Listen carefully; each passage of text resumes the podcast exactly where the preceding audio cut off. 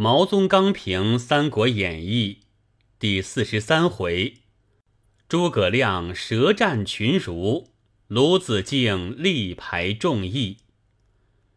孔明将欲以东吴之兵破曹操之兵，而此回则是孔明之以舌为兵也。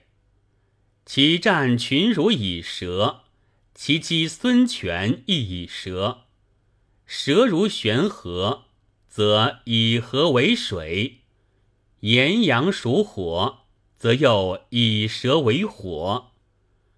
盖虽赤壁之兵未交，而卧龙先生先有一番水战，先有一番火战矣。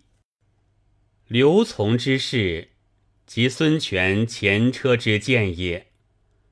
从之臣王粲、蒯越等，皆为尊官，而从独见杀。权而降操，亦犹是耳。善乎鲁肃之言曰：“诸臣皆可降，唯将军不可降。”真金玉之言哉！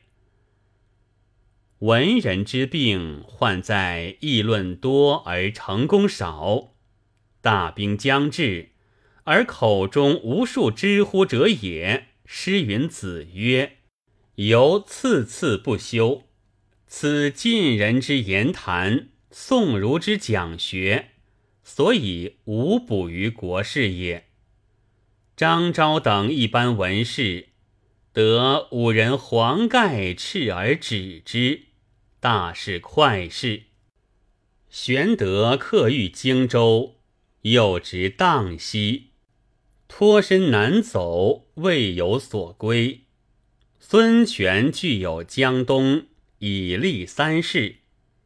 而孔明说权之言曰：“操军破，必北还，则荆吴之势强，鼎足之行成矣。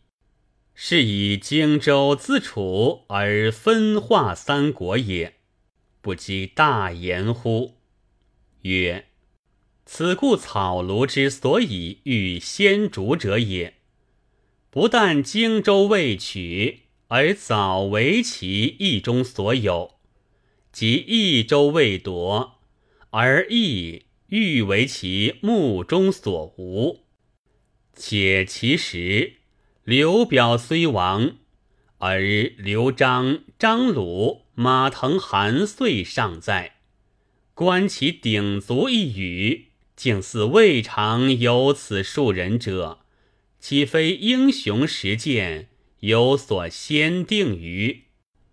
曹操青梅煮酒之日，谓玄德曰：“天下英雄，唯使君与操。”而孙权亦曰：“非豫州。”莫与当曹操者，何其言之不谋而相合于？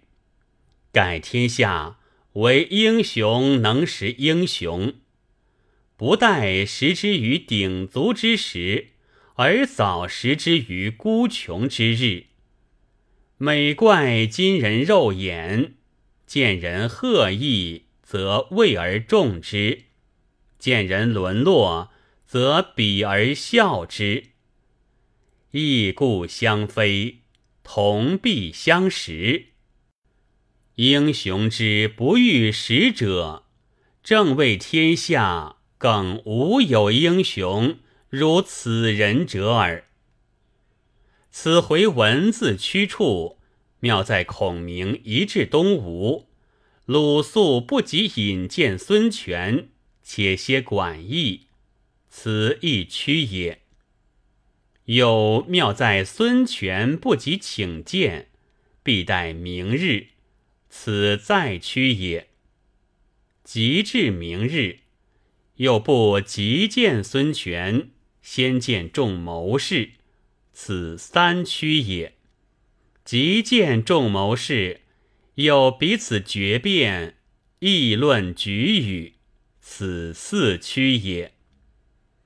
孔明言语既触众谋士，又侮孙权，此五屈也。